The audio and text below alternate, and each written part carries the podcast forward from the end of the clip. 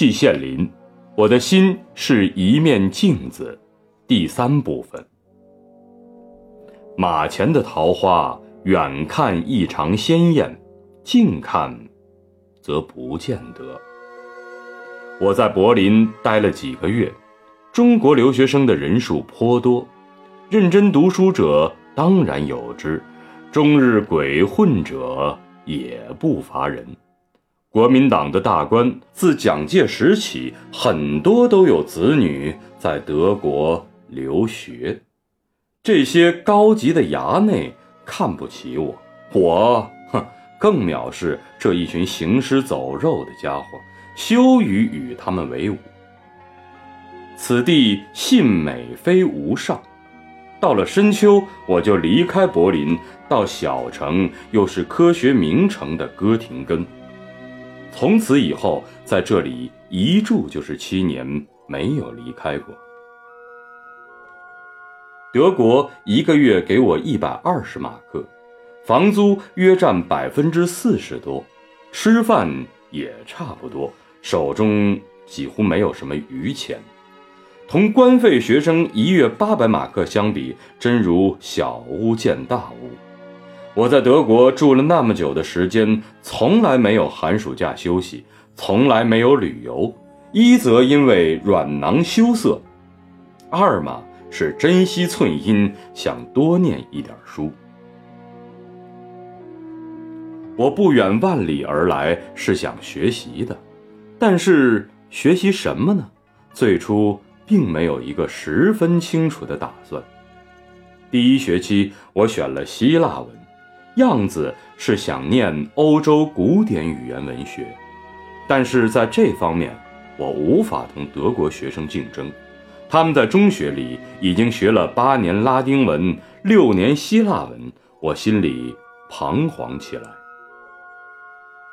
到了一九三六年春季始业那一学期，我往课程表上看到了瓦尔德施米特开的梵文初学课，我。狂喜不止，在清华时受到了陈寅恪先生讲课的影响，就有志于梵学。但在当时中国没有人开梵学课，现在竟于无意之中得知，焉能不狂喜呢？于是我立即选了梵文课。在德国，要想考取哲学博士学位，必须修三个系，一主二副。我的主系是梵文巴利文，两个副系是英国语言文学和斯拉夫语言学。我从此走上了正规学习的道路。一九三七年，我的奖学金期满，正值此时，日军发动了卢沟桥事件，虎视眈眈，意在吞并全中国和亚洲。我是望洋兴叹。有家难回，但天无绝人之路。汉文系主任夏伦邀我担任汉语讲师，我实在像久旱逢甘霖，当然立即同意走马上任。这个讲师的工作并不多，我照样当我的学生。我的读书基地仍然在梵文研究所，偶尔到汉学研究所来一下。这情况。一直继续到一九四五年秋天，我离开德国。一九三九年，第二次世界大战正式开幕。我原以为像这样杀人营野、积血成河的人类极端残酷的大搏斗，理应震撼三界、摇动五洲，使禽兽颤抖，使人类失色。然而，我有幸身临其境。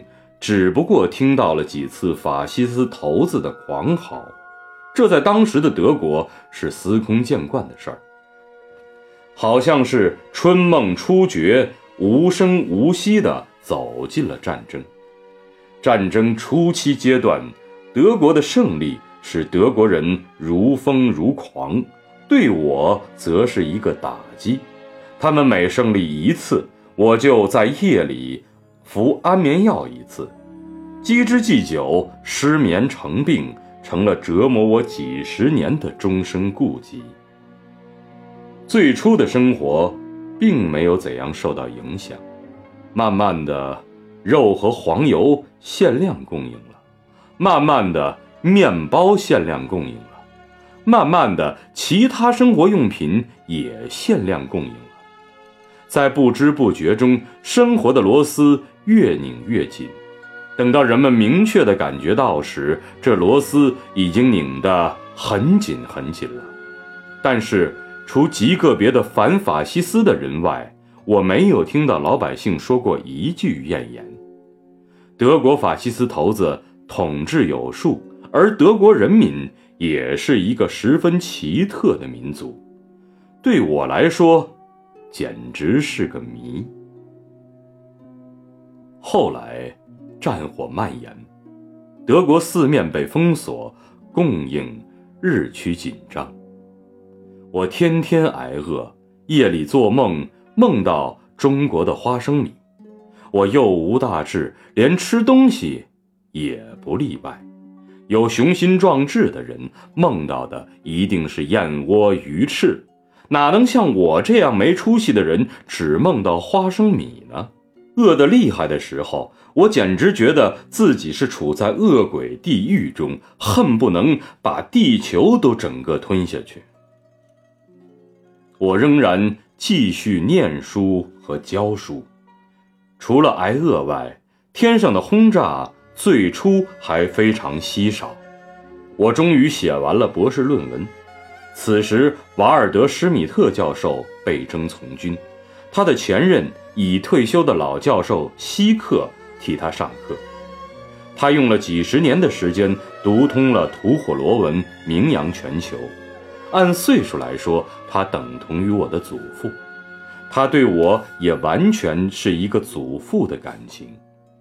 他一定要把自己全部的拿手好戏都传给我，印度古代语法吠陀，而且不容我提不同的意见，一定要教我吐火罗文。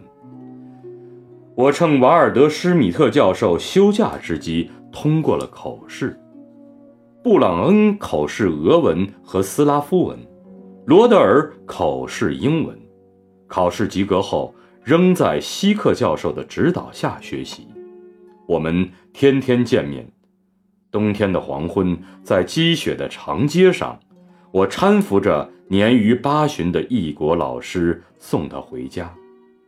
我忘记了战火，忘记了饥饿，我心中只有身边这个老人。我当然怀念我的祖国，怀念我的家庭。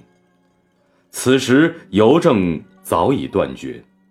杜甫诗云：“烽火连三月，家书抵万金。”我这里却是“烽火连三年，家书抵一金。”事实上，根本收不到任何信，这大大增强了我的失眠症。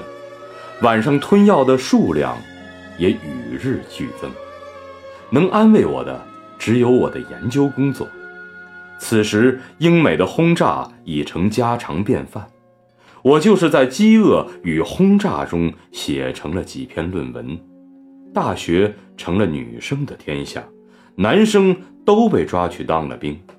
过了没有多久，有的男生回来了。但不是缺了一只手，就是缺了一条腿。双拐基地的声音，在教室的大楼里往复回荡，形成了独特的合奏。到了此时，前线屡战屡败，法西斯头子的牛皮虽然照样厚颜无耻地吹，然而已经空洞无力。有时候牛头不对马嘴。从我们外国人眼里来看，败局已定，任何人也回天无力了。德国人民怎么样呢？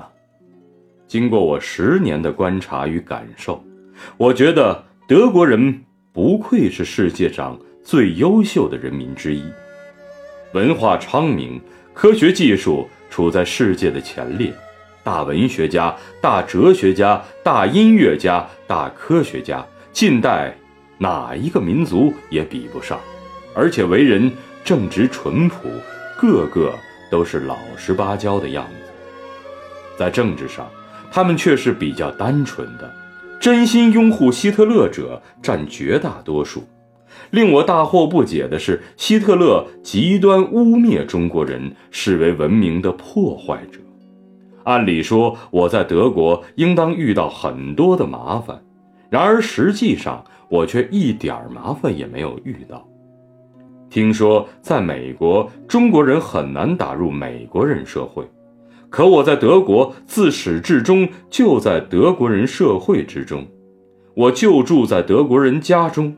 我的德国老师，我的德国同学，我的德国同事，我的德国朋友，从来待我如同自己人，没有丝毫的歧视，这一点让我终身难忘。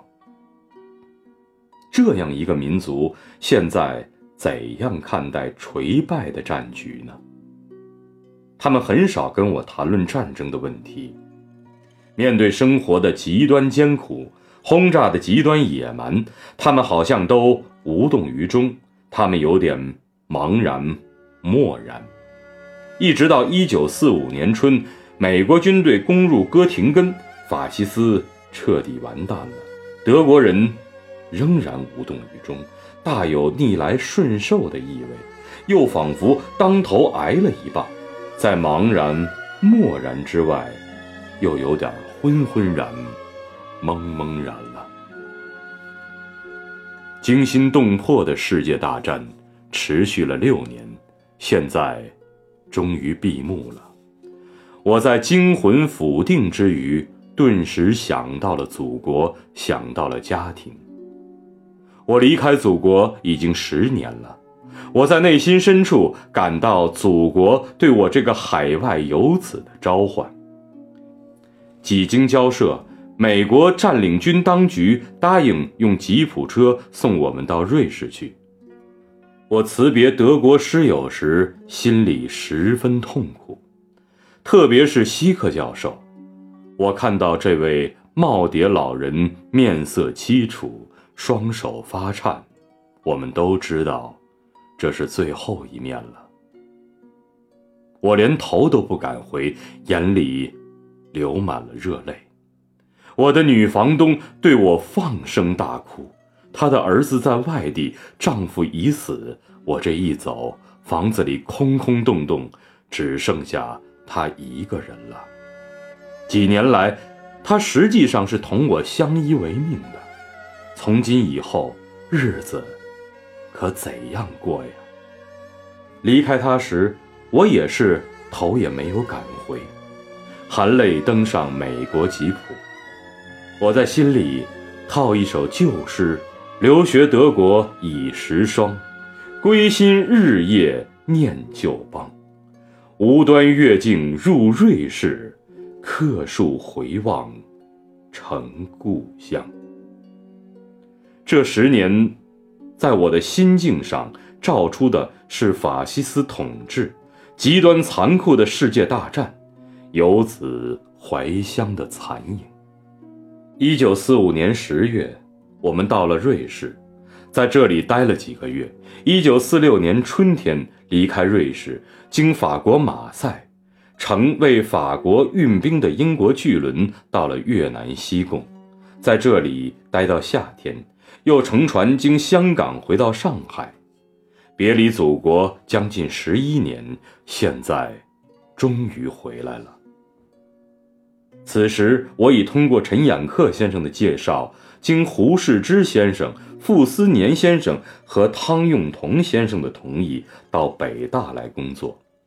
我写信给在英国剑桥任教的哥廷根旧友夏伦教授，谢绝了剑桥之聘，决定不再回欧洲，同家里也取得了联系，寄了一些钱回家。我感激叔父和神母，以及我的妻子彭德华，他们经过千辛万苦，努力苦撑十一年，我们这个家才得以完整安康地留下来。当时正值第二次革命战争激烈进行，交通中断，我无法立即回济南老家探亲。我在上海和南京住了一个夏天，在南京曾叩见过陈寅恪先生，到中央研究院拜见过傅斯年先生。一九四六年深秋，从上海乘船到秦皇岛，转乘火车来到了魁别十一年的北京。深秋既冷，落叶满街，我心潮起伏，酸甜苦辣，说不出是什么滋味。殷法鲁先生到车站去接我们，把我们暂时安置在北大红楼。第二天会见文学院汤用彤先生。汤先生告诉我，按北大以及其他大学的规定，得学位回国的学人最高只能给予副教授职称。在南京时，傅斯年先生也告诉过我同样的话。能到北大来，我已经心满意足，焉敢妄求？但过了没多久，大概只有个把礼拜，汤先生告诉我，我已被定为正教授。兼东方语言文学系主任，时年三十五岁。当副教授时间之短，我恐怕是创了新的纪录，这完全超出了我的想望。我暗下决心，努力工作，积极述作，恕不负我的老师和师辈培养我的苦心。此时的时局却是异常恶劣的，以蒋介石为首的国民党剥掉了自己的一切画皮。贪污成性，贿赂公行，大搞五子登科，接受大员满天飞，法币天天贬值，搞了一套银元券、金元券之类的花样，毫无用处。人民生活在水深火热之中，大学教授也不例外，手中领到的工资一个小时以后就能贬值，大家纷纷换银元、换美元，用时再换成法币。每当手中攥上几个大头时，心里便暖乎乎的，仿佛得到了安全感。在学生中，新旧势力的斗争异常激烈，国民党垂死挣扎，进步学生猛烈进攻。当时流传一个说法，在北平有两个解放区，一个是北大的民主广场，一个是清华园。我住在红楼，有几次也受到国民党北平市党部纠集的天桥流氓等闯进来捣乱的威胁。我们在夜里用桌椅封锁了楼口，严阵以待，闹得人心惶惶。我们觉得又可恨又可笑。但是腐败的东西终究会灭亡的，这是一条人类和大自然中进化的规律。一九四九年春。北京终于解放了，在这三年中，我的心境中照出的是黎明前的一段黑暗。